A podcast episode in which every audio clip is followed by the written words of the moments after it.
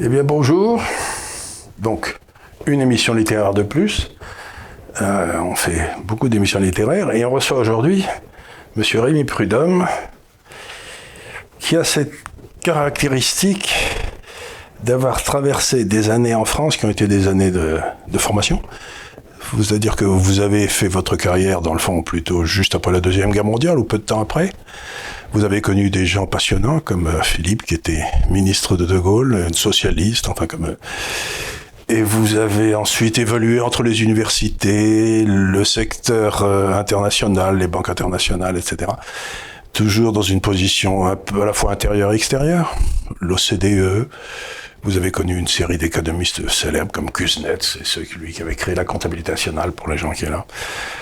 Donc vous avez cet avantage immense sur moi que j'ai perdu avec vous, mais que j'ai avec tous les autres, c'est que vous êtes un peu plus âgé que moi. Le mot d'avantage n'est peut-être pas celui que j'emploierais, mais il faut faire avec. Il faut faire avec. Donc vous êtes un peu plus âgé que moi, vous avez traversé ces années, et vous écrivez beaucoup. Et là, vous venez de sortir un livre, dans le fond, qui est une espèce de succession d'articles que vous avez écrits au travers du temps. Au, au, cours des trois dernières années. Au cours des trois dernières années. Et vous revenez sur un certain nombre de choses, dont par exemple les éoliennes ou des choses comme ça qui ont l'air de vous agacer. Mais euh, un peu. C'est une, une litote, oui. Et donc on va parler avec vous de tout ça, mais aussi il faudrait que vous parliez un petit peu, ce que je fais toujours, c'est que, euh, bon, on parle de votre livre, on va en parler, vous allez nous expliquer ce que vous avez voulu faire. Moi j'ai publié un livre comme ça qui s'appelait Sur, surtout ne faites rien, qui était, euh, que j'avais publié 3 ou 4 ans, qui était mes articles, dans lequel j'expliquais que dans le fond, euh, vous savez, c'était Louis XIV qui avait été voir les, les armateurs à dans une ville en France et qui avait dit qu'est-ce que je peux faire pour vous? Et le, chef des armateurs avait dit sire surtout ne faites rien. ça donne un peu ma, coloration, c'est-à-dire que mon, idée politique c'est Pompidou qui disait mais cessez d'emmerder les Français. C'est à peu près ça. Donc, euh, donc je vous poserai aussi, vous, vous nous direz ce qui, comment on emmerde les Français aujourd'hui quelque part parce que c'est un peu le thème de vos articles. Et, deuxièmement, comme vous avez un peu d'expérience, je suis content de vous poser la question parce que moi je suis jeune. Euh, pourquoi notre pays est-il de si mauvaise humeur? Pourquoi est-il en dépression profonde? Voilà, c'est la deuxième partie que je voudrais vous poser, parce que vous avez le regard détaché de celui qui a vécu, qui a pris des décisions, qui a une influence, et peut-être vous pourrez porter un jugement un, vous n'espérez plus rien, si j'ose dire. Vous allez pas, vous voulez pas devenir président de la République? Sur, surtout dans l'état dans lequel la France est. Je plains beaucoup euh, le prochain président de la République, quel qu'il soit. Quel qu'il soit. Donc vous vous êtes pas, vous êtes pas de ceux qui se sont déclarés candidats. Vous devez être un des rares. Hein, donc parlez-moi un petit peu de, de, de, vos sujets d'agacement dans ce, dans ce livre, parce que vous en avez plusieurs. Oui, alors d'abord, c'est pas vraiment un livre, c'est un, un, un, compendium, un, un, florilège de papiers que j'ai écrit euh, euh, au fil des, des, des semaines, euh, un, peu plus de, un peu moins de un par semaine, euh, que j'ai écrit, comme vous le disiez, euh, sur des questions qui m'intéressaient, sur des questions sur lesquelles j'ai travaillé, parce que la différence des journalistes et des politiciens, je sais que je ne sais pas tout et je ne peux pas parler sur tout, et je me limite aux questions sur lesquelles j'ai fait un effort intellectuel. Et, et, et d'ailleurs, écrire ces papiers est l'occasion de faire cet effort et de et de m'instruire. Alors, les, les, les questions euh, euh, sur lesquelles j'ai travaillé, c'est au cours des années passées, ça a été en effet beaucoup les questions de d'environnement, les questions de transport, les questions de d'énergie, les questions d'infrastructure. Qui sont toutes liées. Ces quatre, ces quatre questions, quelque part, elles sont liées qui sont liés. Oui, mais enfin, le transport, l'environnement, l'énergie, tout oui, ça. Mais enfin, ils ont chacune leur euh, spécificité. Euh, euh, et puis des choses comme l'environnement, le, le champ est si vaste, si, si divers que à peu près tout est lié à l'environnement. Et donc j'écris des, des, papiers que, que j'envoie éventuellement à des journaux, mais maintenant il y a peu de journaux qui veulent me publier parce que j'ai beaucoup écrit autrefois dans Le Monde et le Figaro, puis Le Monde évidemment m'a banni. Euh, puis Pourquoi dites-vous évidemment? Ah, Parce que je pense toujours, euh, au lieu de répéter ce qui est euh, la doxa dominante. Et même les échos, où j'ai beaucoup écrit, euh, euh, il, y a, deux ou trois ans, je leur envoyais des papiers, disant on va vous publier, mais on ne peut pas vous dire quand, et ils ne me publiaient pas. C'est-à-dire qu'ils ne voulaient pas que j'écrive, tout simplement. Mais vous savez, c'est quand il y a une doxa dominante, on vous coupe plus la gorge ou on vous excommunie plus, mais on vous coupe le micro, ce qui revient au même. Donc vous êtes condamné à mort. Oui, à mort. ça, le mort ça ne touchait pas énormément parce que ça ne mettait pas grand-chose, euh, rien en cause. Mais euh, donc, donc la moitié de ces papiers, je les, je les envoie à une quarantaine d'amis qui, euh, qui les diffusent un peu, et puis il y en a de temps en temps qui sont publiés ici ou là. et donc avec mon éditeur, j'avais publié avant plusieurs livres, un livre sur les, les renouvelables, et puis un autre livre avant sur le climat et puis un autre livre sur le, le mensonge en politique. Là, c'est une, c'est une encyclopédie qu'il faudrait. Oui, c'était, moi, j'avais un de mes amis qui était historien anglais, qui avait écrit un bouquin célèbre sur la guerre d'Espagne. On lui avait demandé de faire un rôle, un livre sur le rôle de la bêtise dans l'histoire. Il avait dit oui, et puis il est revenu une semaine après. Il a dit c'est trop vaste. Oui, oui, mais quand, j'ai écrit ce livre, j'avais un, un, ami catalan qui avait des ministres des Finances en, Catalogne. Alors je lui dis, euh, veux-tu écrire un chapitre sur euh, euh, le cas de, de, de, de, de l'Espagne ou de la Catalogne? Et il m'a répondu, mais mon pauvre ami, c'est pas c'est pas un, chapitre, c'est une encyclopédie qu'il faudrait. et, et, donc mon éditeur, qui, qui s'appelle L'Artilleur, qui est quelqu'un de sympathique, avec qui je m'entends bien, c'est lui qui a eu l'idée de regrouper tous ces tous ces livres. Alors, c'est pas un livre qui a un début et une fin, qui, est, structuré. On peut l'ordre, on peut le lire dans n'importe quel ordre d'ailleurs, euh, et il doit y avoir des répétitions. Et j'ai eu la coquetterie de ne rien changer du tout, ça, parce que j'ai écrit au cours des, de, de, ces trois années et de prendre le risque d'avoir écrit des choses que le, le cours des choses a montré comme étant inexact. Mais ça, c'est juste à court terme. C'est juste à court terme. Je suis sûr que ce sera vrai à long terme. voilà. Donc, j'ai pas grand chose de particulier à dire, sinon que euh, j'applique des, des, des, des, recettes euh, classiques hein, qui remontent à Descartes, de ne euh, tenir pour vrai que ce que j'ai euh, prouvé comme tel, évidemment, dit, dit Descartes, que j'utilise un peu les outils que la, la, la théorie économique met, à la microéconomie surtout, met à la disposition.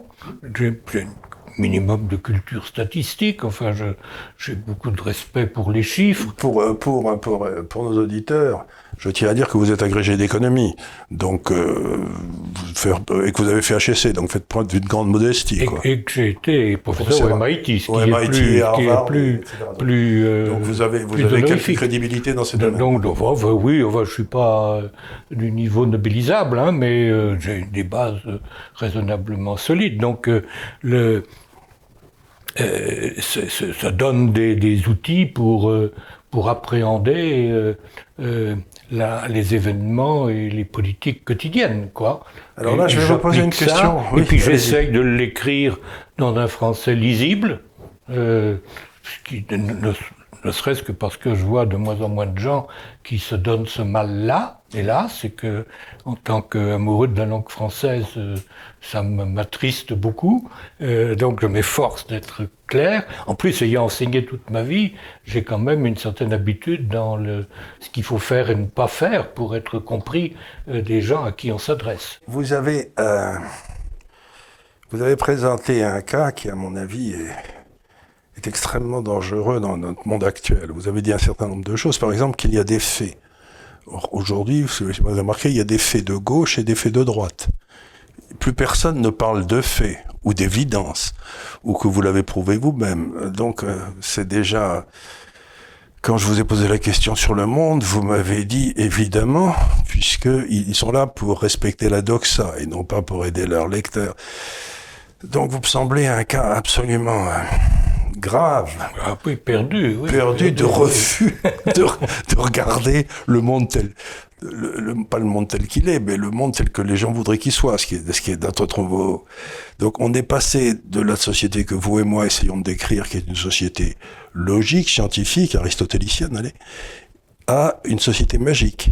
Absolument. Depuis 10-15 ans, je suis atterré de voir à quelle rapidité on va vers une société magique. Alors, vous dites-nous en parce que ce que vous traitez dans votre livre aussi, c'est ça, c'est l'évidence de raisonnement magique au plus haut niveau, quoi. Euh, absolument. Bah, on le voit tous les jours. On peut regarder euh, ce qui s'est dit hier ou avant-hier. On le voit en matière, euh, en matière de, de, de, santé. Moi, oui, la COVID. Comme tout le monde, je ne savais rien en matière de santé. Je me suis aperçu que les prétendus socialistes, spécialistes, n'en savaient pas, beaucoup plus que moi. Mais ils pensaient qu'ils savaient. Mais ils pensaient qu'ils savaient, absolument. Euh, et, j'ai écrit ça récemment en disant que euh, il, fallait pas laisser ces questions aux médecins, euh, parce que les, les médecins, euh, ils sont capables de soigner, mais que pour comprendre l'épidémie actuelle, on a besoin de et de la traiter, on a besoin de statisticiens, euh, de données. De, et, les statisticiens, c'est des gens qui savent fabriquer des données, des données et, n'importe quel administrateur de l'INSEE ferait mieux que euh, Santé France, là où France Santé. Euh, deuxièmement, on a besoin de, de, de chefs d'entreprise il faudrait peut-être aussi que les hôpitaux soient indépendants les uns des autres, parce qu'aujourd'hui, parce que j'ai reçu ici des docteurs qui m'expliquaient qu'ils n'ont plus le droit de rien faire. C'est-à-dire que toutes les décisions sont prises par des administratifs. Absolument. Et donc, euh, qui, se qui se parlent les uns aux autres, et dont le but ultime, me disait un des, docteurs qui est venu ici, qui était tout à fait remarquable, dit c'est d'avoir un hôpital où il n'y a ni malade ni docteur. Il n'y aurait plus qu'une machine administrative qui s'envoie des papiers. Ah oui, c'est, oui. Euh, mais pour en... Et, et, et je donc, je disais, il faut des, des chefs d'entreprise parce que entre euh, le, le, le, vaccin qui est inventé par des, uniquement par des chimistes d'ailleurs et qui fait des choses que la plupart des médecins euh, ne comprennent pas du tout. Vous pouvez être le meilleur spécialiste des doigts de pied du monde devant euh, un vaccin, vous êtes exactement comme qui change votre concierge, quoi. Et, et, je disais, on, on, aurait pu prendre pour le à la place du comité là qu'on a euh, qui s'est réuni euh, ce matin, on aurait pu prendre des professeurs de grec, ça aurait été plutôt mieux. Pareil, et peut-être même mieux, parce que les professeurs de grec, au moins, sauraient qu'ils ne savent pas. Voilà, c'est ça. Ils l'auraient appris dans leurs études il y a longtemps. Il peut y en avoir beaucoup, remarquez, en France, des professeurs de grec. Oui, il doit y en avoir moins que de, que, professeurs de médecine, ça c'est vrai. Mais euh, il n'y a qu'une dizaine de personnes dans ce, dans ce comité. D'après ce que je comprends, dans ce comité, il n'y a que des médecins qui, qui ne pratiquent plus, qui, ne pratiquent plus, qui sont que des administratifs. Absolument. Qui sont des apparatchiks. Qui sont des apparatchiks. C'est-à-dire qu'on est dans un système qui s'apparente beaucoup à l'Union soviétique. Vous me dites, vous aviez connu la Pologne dans ces années-là. Absolument. Les prises de décision, ça devait être intéressant là-bas aussi. Absolument. C'était des moments, des grands moments de solitude, j'imagine, quand on était rationnel. Absolument. C'était. Euh, donc, vous arrivez donc euh, avec votre idée. Dites-nous quelques mots, parce qu'on a reçu ici des gens sur tout ce qui est éolienne et sur toute cette énergie nouvelle. Parce que moi, je dois dire que j'essaye de comprendre depuis 20 ou 30 ans ce qui se passe dans le climat, dans les énergies nouvelles. Et mettons qu'il y ait deux camps, quoi. C'est. Euh, il y, a pas, il y a deux camps qui sont euh, comme l'alouette et le cheval, hein, qui sont très très très très inégaux. Il y a une, une, une, doxa dominante euh, qui veut que euh, euh en, en, matière de d'énergie, d'électricité, il n'y en ait que pour euh, les éoliennes et pour le solaire, ce qui est absurde, ce qui, qui ne résiste pas à. à il paraît que ceux qui font des calculs sur les besoins d'électricité dans le monde, etc., se rendent compte que l'éolien et le solaire, ça fera 3 ou 4% à tout casser, et puis c'est tout, quoi. On est, actuellement, on est du côté de 3, 4, 5%, mais même, même ça, on peut pas dire ça parce que un kilowattheure produit par euh, euh, une éolienne, c'est pas pareil qu'un kilowattheure produit par une centrale nucléaire.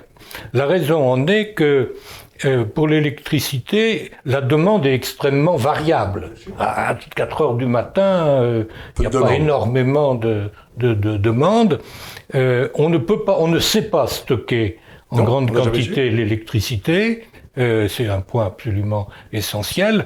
Et donc, l'électricité qui est fournie par une éolienne, elle est fournie quand il y a du vent. Donc, vous pouvez très bien euh, euh, produire de l'électricité éolienne dont on n'a pas besoin, Et qu'on ne sait pas stocker. Et vaut rien, qu'on ne sait pas stocker, qui ne vaut rien. Euh, et, et, inversement, au moment où on a besoin d'électricité, calme plat, euh, calme plat, zéro, zéro production. Euh, et donc comparer des, des, en termes de prix, par exemple, de disponibilité, des kilowattheures éoliens et des kilowattheures nucléaires, ça n'a pas beaucoup de sens. Donc vous êtes en train de dire qu'on compare des pommes et des poires, quoi. Ça n'a rien exactement, à voir. Exactement, On vous dit on a on a fait tant de kilowattheures de, à condition qu'il y ait le bon vent, euh, qui arrive du bon côté. non, on, on, les a fait, mais on les a. Il y a, ils, y a une ils dimension temporelle dans le dans le euh, l'éolien, dans, dans l'électricité, euh, qui est, on, on sait transporter dans l'espace oui. de l'électricité. non, pas beaucoup.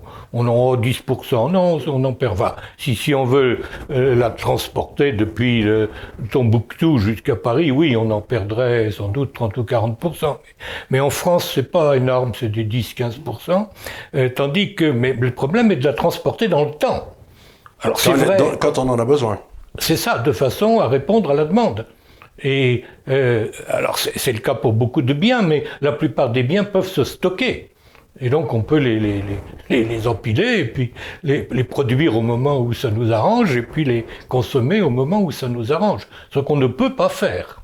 Deuxièmement, le, les, ces euh, électricités, électricités-là, d'abord c'est uniquement de l'électricité. Vous ne pouvez pas faire d'autres formes d'énergie euh, facilement. Alors l'électricité, ça peut servir à, à beaucoup de choses, à, à, se déplacer, à se chauffer, à éclairer. Il y a des choses que seule l'électricité peut faire, évidemment.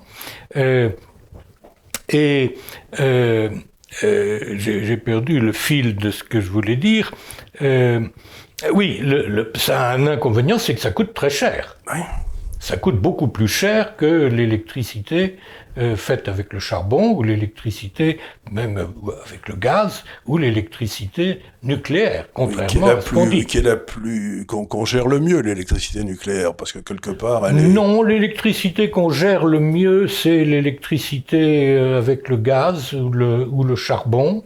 Mais enfin le nucléaire on, le, on, on, on, sait le gérer. Il faut de temps en temps arrêter les centrales pour épousseter un peu et puis recharger, mais on le fait de préférence au mois d'août plutôt que euh, au mois de janvier quand il, oui, fait, froid, fait, froid et qu'on en a besoin. Alors, Ça, on... essayez de m'expliquer pourquoi cette haine du nucléaire chez, chez une partie de la gauche et des écolos? Alors, c'est difficile à comprendre parce que euh, parce qu'il euh, y a très peu de gens qui ont été tués par le nucléaire, finalement, par rapport au charbon, par exemple. Il y, y, a pratiquement... Il y a eu quelques gars au Japon, quelques gars en Russie. Non, au Japon, il n'y a eu personne. Il n'y personne. Au Japon, à Fukushima, il n'y a pas un mort euh, nucléaire. Fukushima, c'est un tsunami qui a tué euh, de, de 20 000, qui a noyé 20 000 personnes, qui a arrêté une centrale nucléaire, euh, mais il n'y a pas eu une seule personne tuée par euh, des radiations à Fukushima. On, on, il y a eu récemment encore Des un rapport international le, qui a établi ça très très clairement. Euh, et alors pourquoi est-ce que beaucoup de gens et, et, la totalité de la gauche, euh, enfin la totalité, c'est plus compliqué parce que longtemps le Parti communiste, le Parti la, communiste était, était, était pro-nucléaire. Et la gauche d'aujourd'hui n'a rien à voir avec la gauche d'il y a 20 ans, qui était quand même encore. C'est vrai, c'est vrai, c'est vrai. une gauche alors, sociétale aujourd'hui.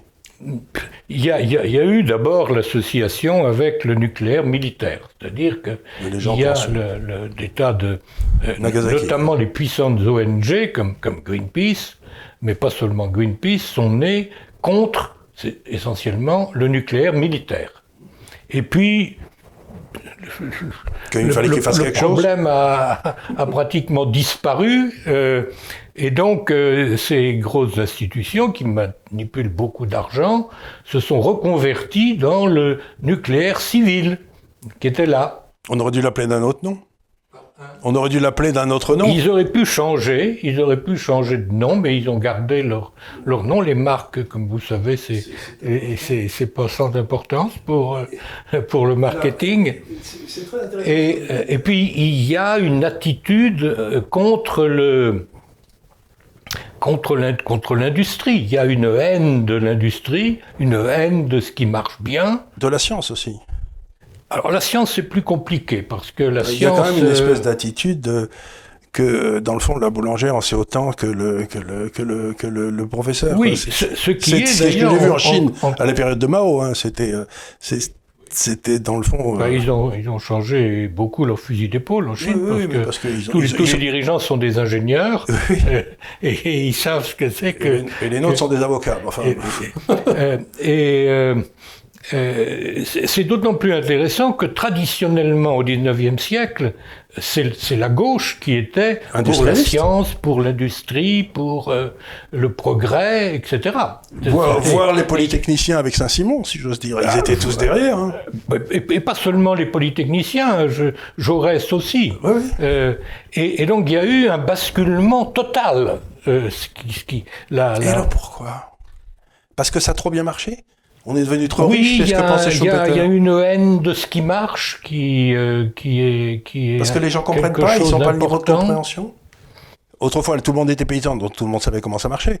Mais maintenant, si vous voulez, si vous demandez à quelqu'un euh, comment marche une centrale nucléaire, il n'a pas la moindre idée. Donc, est-ce que vous croyez que c'est parce que c'est quelque chose qui les dépasse tellement que du coup, ils se sentent insuffisants? Non, parce qu'au 19e siècle euh, aussi, les, les euh, le, la construction de la tour Eiffel, ça, dépassait euh, l'entendement d'une grande partie des, euh, des, militants de gauche. La technique, je ne vois pas que ce soit de ce côté-là. Il y a, une haine de ce qui marche, qui, qui habite beaucoup de gens.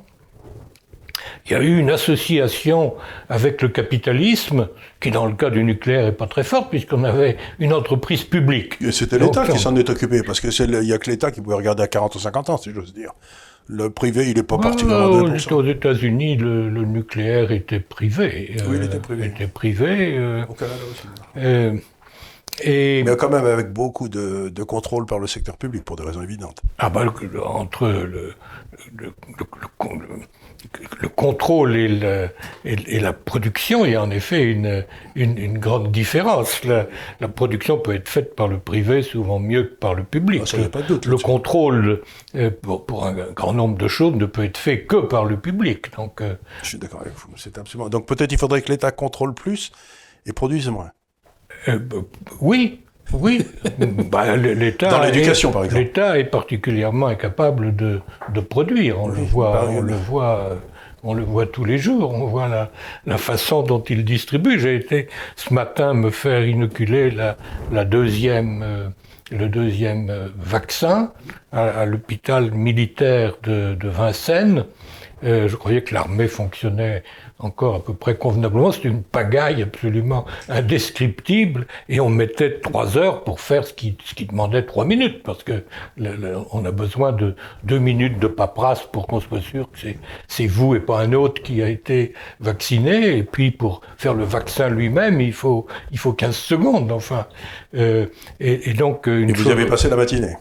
Euh, pas tout à fait, mais enfin j'ai passé dix fois le temps qui était nécessaire on aurait laissé les pharmaciens faire ça, on aurait gagné euh, euh, certainement dix fois le temps qu'on a passé.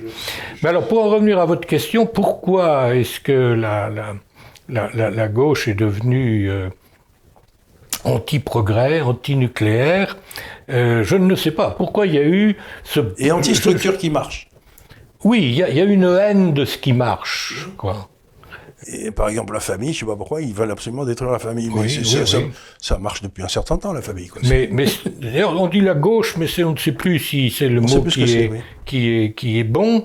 Mais l'écologisme qui a pris la, succession, euh, euh, c'est très exactement ça. L'écologisme est contre euh, à peu près tout, contre l'industrie, contre l'agriculture, Contre les sociétés pharmaceutiques, contre...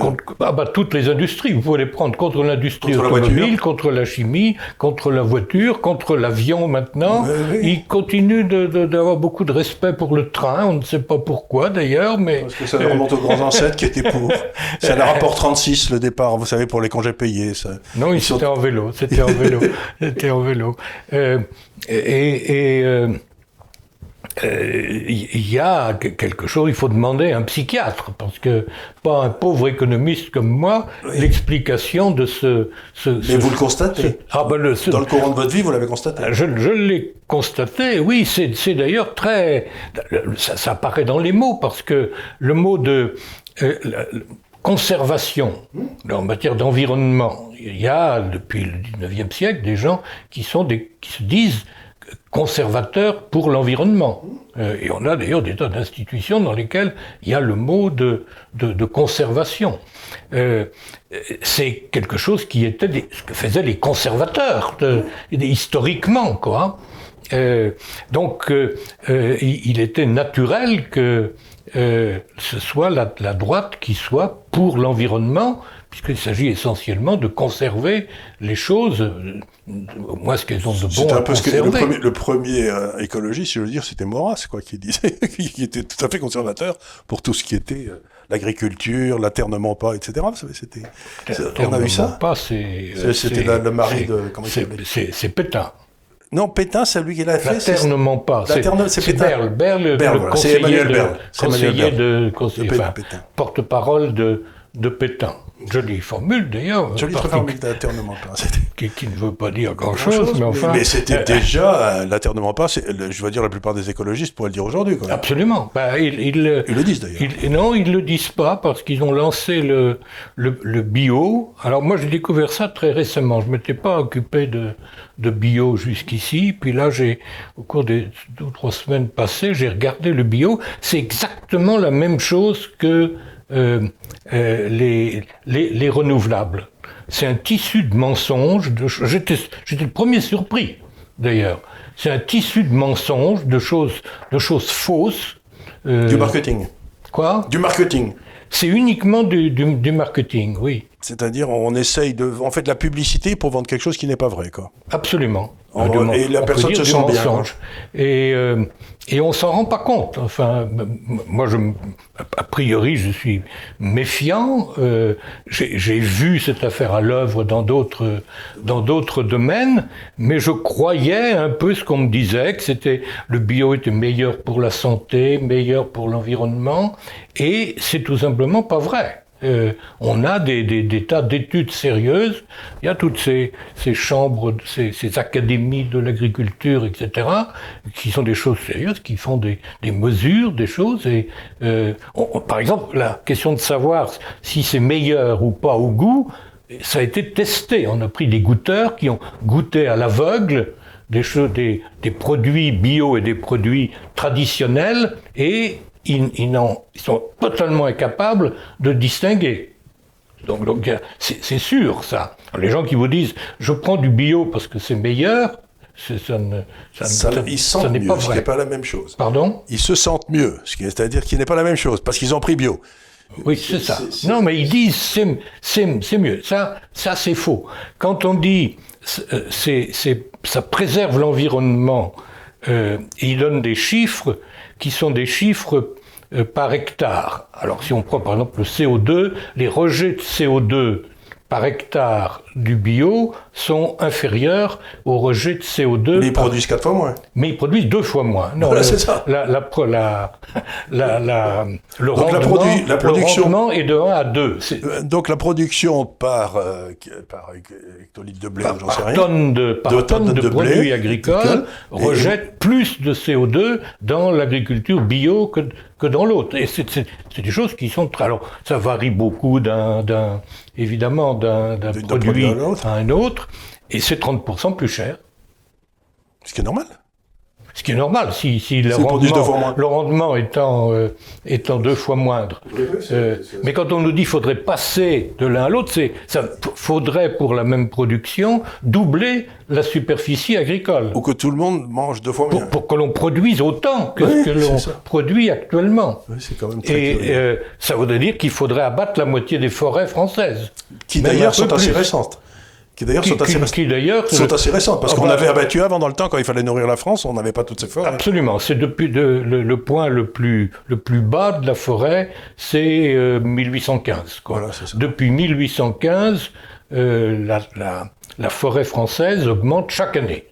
Contrairement à ce que. Donc la déforestation, c'est encore un autre. Donc la, déforestation en France, ça, n'existe pas.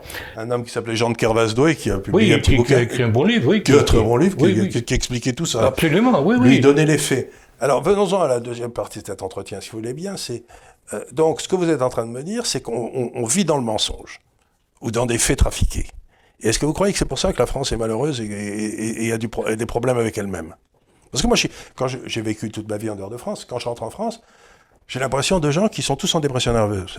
D'ailleurs, je ne me trompe pas parce que c'est le pays qui bouffe le plus d'antidépresseurs. De, Donc, donc il y, a quelque chose qui se passe. Ce pays qui était un pays heureux est devenu un pays malheureux. Et bon, l'économie c'est très important, l'immigration c'est très important, mais euh, autrefois les Français ils n'avaient pas une économie si bien que ça, ils avaient déjà des problèmes immigrés, j'en sais rien. Mais pourquoi sont-ils malheureux comme ça? Moi, c'est ce que je cherche à comprendre, c'est pourquoi les Français sont-ils malheureux? Ben, J'ai pas, j'ai pas la réponse. J'ai pas, euh, j'ai pas cherché vraiment à, savoir ça. Je, constate en effet que euh, il y a un, grand pessimisme d'abord. Voilà, ils ont plus confiance dans le futur. Euh, ça, ça, on a des, des, des, des chiffres ça sur l'évolution de euh, l'attitude pessimiste, et la France est l'un des pays les plus pessimistes du monde, en effet. Euh, Est-ce que vous croyez que c'est lié à l'enseignement qui s'est effondré? Parce qu'autrefois, l'enseignement, c'était ce qui permettait aux gens de monter vers le haut. Et maintenant, ils n'ont plus accès. Alors, effectivement, on, on voit qu'il n'y a plus grand-chose qui fonctionne. L'enseignement s'est effondré, la, la, la, la, santé, on croyait que la santé c'était quelque chose qui était bien géré, on s'aperçoit que c'est pas vrai du tout. Euh, on voit l'industrie qui, qui, fiche le camp, euh, l'agriculture, on voit maintenant que l'Allemagne produit plus de, de, produits agricoles que la France. Et on a un déficit extérieur dans les produits agricoles, ce qui me laisse pantois et on a un, déficit extérieur important. On voit que euh, on, passe à côté de de, de la de, de, la recherche, qu'on ne fait pas le poids dans, dans, la recherche. La recherche en France est, est assez est assez lamentable. Euh, on voit que la police fonctionne mal, la sécurité n'est pas. L'armée, on peut pas, remplir le Stade de France. L'armée, je ne sais pas ce qu'on peut en dire, mais. Euh, il y a toujours des gens de bonne volonté dans l'armée, comme il y en a dans la police, comme il y en a dans les hôpitaux, mais euh, on a l'impression. J'ai reçu récemment un, un, général qui me disait que le, les gens en état de se battre, avec etc., ils rempliraient pas le Stade de France. C'est-à-dire qu'aujourd'hui, l'armée française est au plus bas où elle a jamais été en nombre, ce qui ne veut pas dire en qualité. Mais je crois qu'il doit y avoir 60 000 personnes qui peuvent assurer la défense du territoire, ce qui est rien. Oui, on, dans, à peu près euh, euh, tous, les, tous les domaines, mais là, on est dans le secteur public quand même. Hein. sauf que on peut pas. Le régalien s'est effondré voilà, tout ce qui est régalien, l'État ne le fait pas. Ce il fait plein de choses. Il, fait, ce qu'il fait, c'est surtout empêcher euh, les autres de faire. Euh, vous m'amusez parce que vous parlez comme un libéral de temps en temps, ce qui me, ce qui me remplit d'aise. Mais... non, moi je ne suis pas un, théoricien, je ne suis pas un, libéral acharné. Je veux bien qu'il y a beaucoup de choses qui ne peuvent être faites que par l'État. ou, dirigées que, que par l'État. Et, et, les, je suis irrité quand j'entends des gens qui disent pour que la SNCF euh, marche mieux, il suffit de la privatiser. C'est idiot, ça ne résiste pas à une analyse sérieuse. Il n'y a, a pas grand-chose à gagner à, faire ça. On a essayé de le faire dans, dans l'électricité. Euh, à cause de l'Europe? à cause de l'Europe, absolument, et, c'est, et, ça marche pas du tout, c'est lamentable. Mais ça, on le savait euh, dès, le début, quoi. Alors, si on le savait dès le début, si des gens comme bah, vous le savaient, si les conseillers, si les conseillers le... savaient, pourquoi ont-ils accepté ces dictats de Bruxelles? Parce qu'ils étaient obligés alors il y a eu parce qu'il y a eu une idéologie euh, pro-européenne euh, qui a qui a dispensé les gens de de penser. Euh, il y a aussi le fait que beaucoup de questions sont des questions un peu compliquées, un peu techniques, pour lesquelles il faut non seulement un bagage intellectuel, mais il faut passer du temps. Et que les gens qui nous dirigent, d'abord ils n'ont pas toujours ce, ce bagage, ils ne s'entourent pas de gens qui l'ont et, quand ils l'ont, ils, ne peuvent pas l'avoir dans tous les domaines. Bien sûr que non. Euh, donc, les, mensonges, euh, euh, les mensonges sont souvent difficiles à détecter. ça suppose que vous connaissiez un peu le sujet pour voir le mensonge. C'est ce que vous faites dans votre livre très bien d'ailleurs. Vous reprenez un certain nombre de. C'est ce que fait Jean, Jean de Cavas aussi. Il prend un certain nombre de dossiers qui sont quand même assez techniques et il, vous, il montre que on vous raconte des calembredaines. Quoi. Absolument. et, et, souvent de bonne foi. Parce que euh, ils se contentent de répéter ce que, euh, que d'autres disent. Euh, on, on, a vu, moi ce que j'ai vu là au cours de ma vie, il y, a, il, y a 40 ans, dans les cabinets ministériels, il y avait des gens qui étaient là pour leurs compétences. Euh, qui étaient d'ailleurs des grands corps de l'État. En particulier, les, il y a une grande différence entre les corps euh, scientifiques de, qui viennent de. C'est-à-dire, vous êtes en train de dire qu'il y a une différence entre les corps des mines et l'inspecteur des finances. C'est ça, c'est ça. Alors c'est des gens qui sont intelligents dans les deux cas, mais euh, euh les ingénieurs des mines, ils, ils, savent des choses. Euh, ils savent d'abord. Ils connaissent les limites. Ils connaissent des mathématiques d'abord. Euh, alors les inspecteurs des finances sont peut-être plus intelligents, plus brillants. Ils parlent peut-être plus facilement sur Stendhal, et encore j'en doute, parce que beaucoup n'ont pas vraiment de culture littéraire. Mais sauf qu'ils ne savent rien. Euh, sur euh, un sujet. Si vous prenez ce dont on parle, l'électricité nucléaire ou l'électricité éolienne, maintenant tout le monde est en train de se jeter sur l'hydrogène. Vous entendez tous les gens parler de l'hydrogène comme euh, la solution miracle, on va donner 7 milliards pour l'hydrogène. Euh, c'est très compliqué de comprendre ce qui peut être fait avec l'hydrogène, les, les, les, détours que ça a, les contraintes, les limites. Il faut un minimum de formation scientifique et rigoureuse et un minimum de temps passé à ça travailler. Prend du temps? Ça prend, ça prend, du temps. Même les gens les plus intelligents, il en faut quand même un certain nombre d'heures pour, euh, pour comprendre ces choses-là. Et euh, euh, je, je, disais qu'il y a 40 ans, dans les cabinets ministériels, il y avait des gens qui avaient cette compétence et la capacité de, de, travailler, qui étaient là pour leur, euh, pour leurs compétences. D'ailleurs, ils étaient pratiquement envoyés par leur corps. Absolument. Euh, euh, c'est plus le cas maintenant. Dans les cabinets ministériels, il y a essentiellement des communicants. Voilà. Il y a essentiellement qui, communiquent sur le qui vide. ne savent rien, mais ils sont prêts à vendre n'importe quoi. Euh, ils répètent, ils connaissent bien les journalistes, ils, euh, ils réussissent d'ailleurs. Ils réussissent à, à convaincre les les, les journalistes les qui ensuite répètent les mêmes choses. Qui, qui, qui les répètent. Alors les journalistes n'ont plus le temps. Ils, ils, sont pauvres. Et leur formation Ils sont pauvres, les journaux n'ont pas d'argent, ils ne peuvent pas payer des gens pour être spécialistes, euh, pour passer du temps, et donc ils, ils ne savent rien. Il y a deux ou trois journalistes qui sont plus intelligents que les autres, ou peut-être c'est pas intelligent, qui sont plus euh, euh, compétents, ils travaillent, mais enfin, euh, que les autres, mais la plupart d'entre eux se contentent de répéter les communiqués de presse. Euh, et, et, donc, au, au, au, plus haut niveau de l'État, il y a très peu de gens qui, qui connaissent des problèmes vraiment, autres que les problèmes politiques. Et alors, et vous de... croyez, donc, je peux, je peux hasarder une petite, euh, une petite analyse politique sur, sur vous. Euh, je vais faire ça comme ça. Euh, la, dans le fond, dans un pays, il y a trois niveaux. Vous avez le peuple, je l'ai déjà fait souvent ici, donc je m'excuse pour ceux qui l'auront déjà entendu.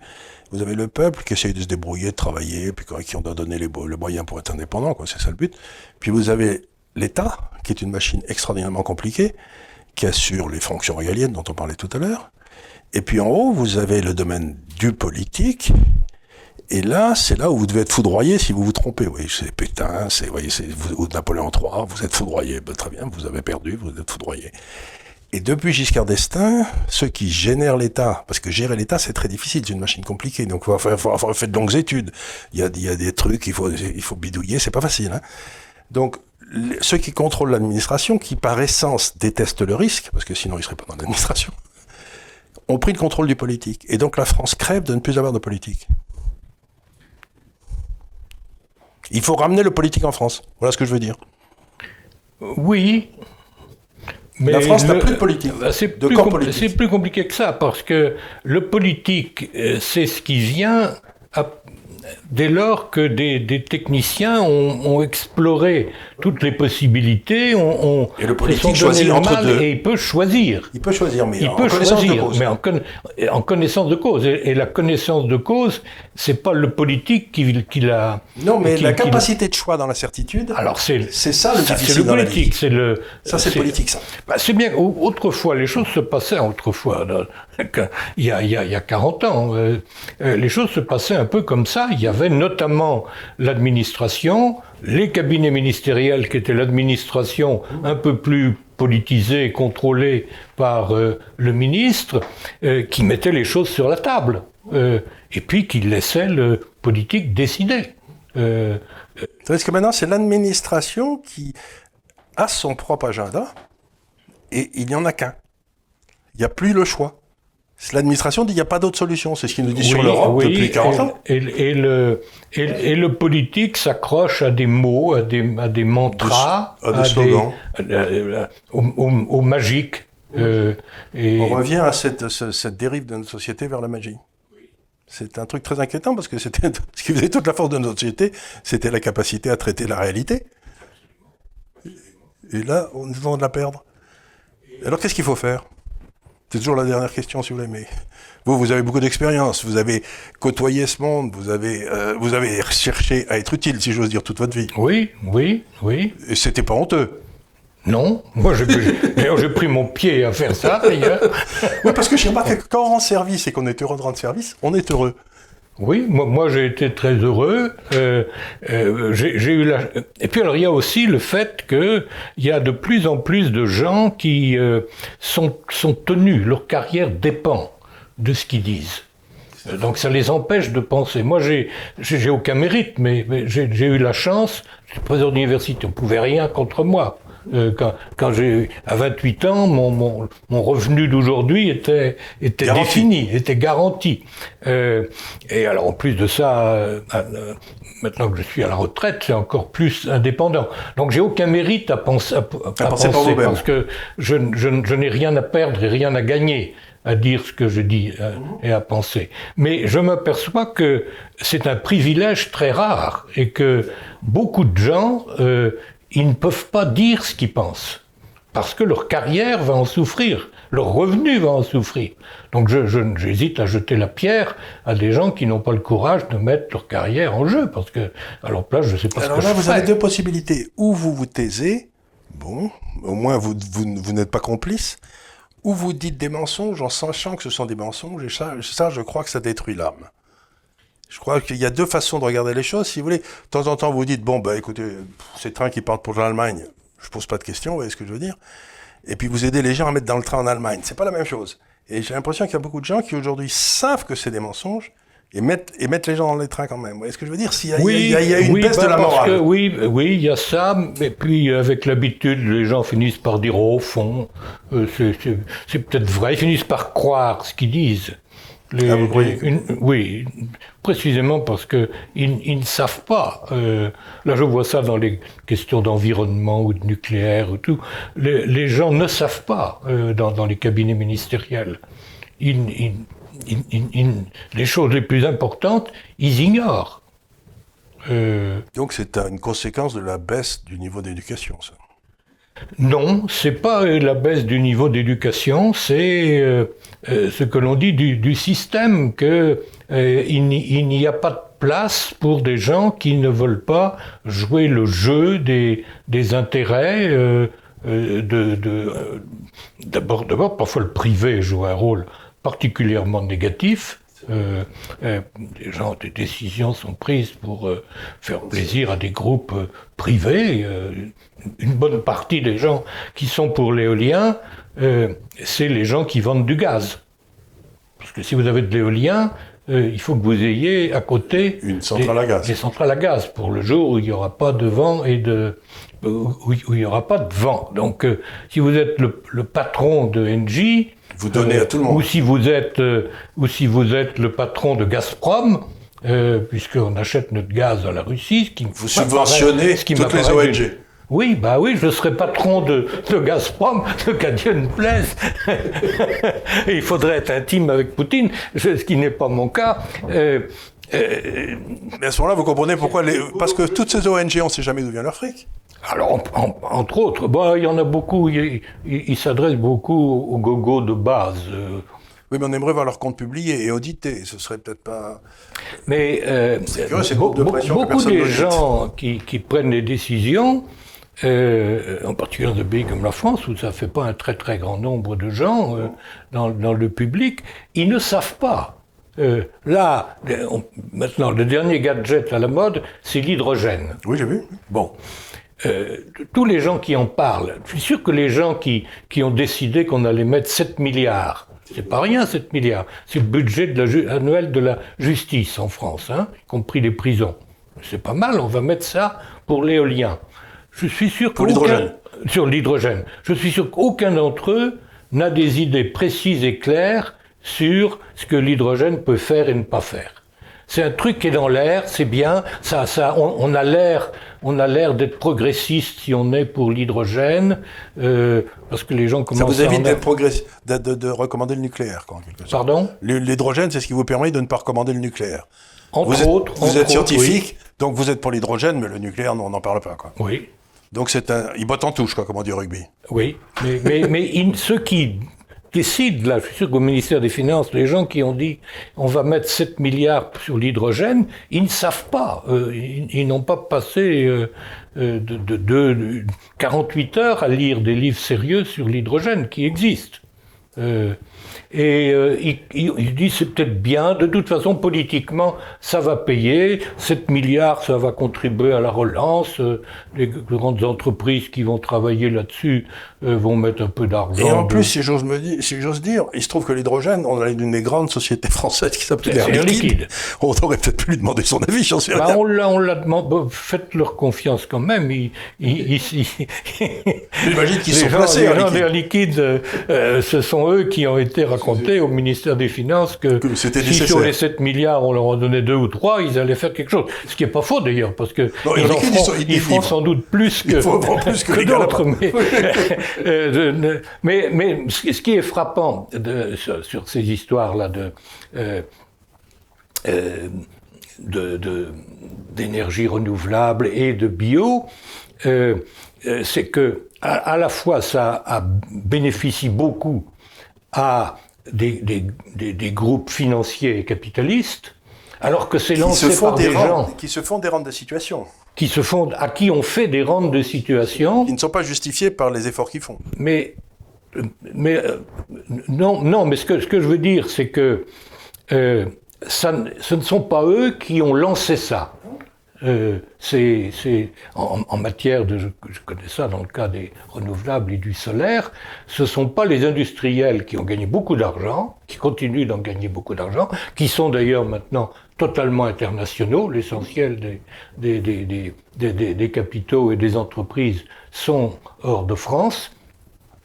C'est pas eux qui ont euh, euh, tiré les ficelles du Parlement et du gouvernement pour ça. Évidemment, à partir du moment où ça a été On s'est tiré une balle dans le pied ils, tout seul. Ils l'ont fait. Ils ont, à partir du moment où ça a été voté par des écologistes, ils ont vu qu'ils avaient beaucoup d'argent à gagner. Ils ont fait ce qu'il fallait pour. On peut pas le leur reprocher. Ce serait, ils ont, ils n'ont rien fait d'illégal. Ils ont été plus malins que les autres. Ils ont été les plus rapides. Euh, mais c'est un premier paradoxe. Le second, c'est que euh, les, les, les, gens qui ont poussé à ça, les écologistes, étaient anticapitalistes. Donc c'est les anticapitalistes qui servent la soupe aux capitalistes. C'est un, c'est un Et paradoxe encore, assez, aux capitalistes, assez il y a deux sortes de capitalisme. De capitalisme où vous perdez tout ce que vous avez mis parce que vous avez pris une mauvaise décision. C'est ce que je dis toujours, si vous voulez. Le capitalisme sans la faillite, c'est comme l'Église catholique sans l'enfer, quoi. Ça marche moyennement, ça se vend mal, ça se vend mal. Et puis vous avez le capitalisme de connivence, où vous gagnez du pognon. Si vous gagnez du pognon, c'est pour vous. Si vous gagnez pas de pognon, c'est pour le, c'est pour le payeur d'impôts. Bah là, c'est là, c'est bien le cas. C'est le deuxième. Là, c'est pas du capitalisme. Toutes ces choses sont subventionnées. C'est de la criminalité. Le, le bio, comme euh, l'éolien ou le solaire, c'est c'est subventionné par le par l'État. Ben écoutez, j'ai été très content de vous rencontrer et je dis donc à tous les lecteurs, auditeurs, qui doivent absolument lire le livre de M. Rémy Prudhomme, qu'à cet avantage, c'est qu'on peut le lire par petits bouts. On peut le lire aussi par thème, c'est-à-dire si un jour vous vous posez des questions, j'ouvre au hasard, sur les limites de la taxe carbone, l'exemple de l'automobile, ben vous aurez une bonne petite étude de 4 ou 5 pages qui vous apprendra dans le fond ce que vous avez besoin de savoir. Et donc vous pouvez continuer cette conversation très plaisante que nous avons eue tous les deux, enfin moi je l'ai trouvée plaisante en tout cas, euh, j'espère que vous aussi, euh, en, lisant ce livre, ben vous le lirez doucement. lisez-le, lisez-le morceau par morceau. Parce que, je le rappelle, Rémi Prudhomme, sans caillou dans la chaussure de M. Macron, oui, je pourrais, je pourrais ajouter que je, le, titre euh, ne, ne, reflète pas très euh, précisément le contenu, parce que euh, je, n'ai pas de, je suis pas un anti-macronien féroce, hein, ni, ni un pro-macronien d'ailleurs fervent.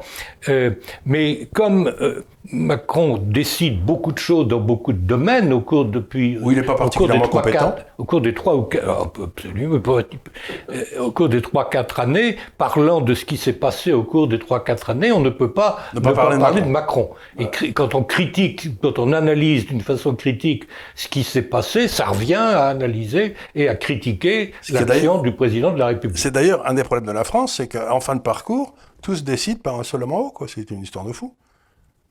C'est une histoire de foi. Enfin, je trouve cette espèce de. Bah, et on a vu l'une des phrases, je dois bien la citer quelque part. C'était, je sais plus à propos de quoi c'était. Euh, c'était cette députée euh, de En Marche disant. Euh, je ne sais pas quelle décision le président Macron va prendre, mais je la soutiendrai. Mais je sais que ça sera la meilleure. Ce qui est. C'est chez Ochescu, quoi. C'est pas Descartes, en tout cas.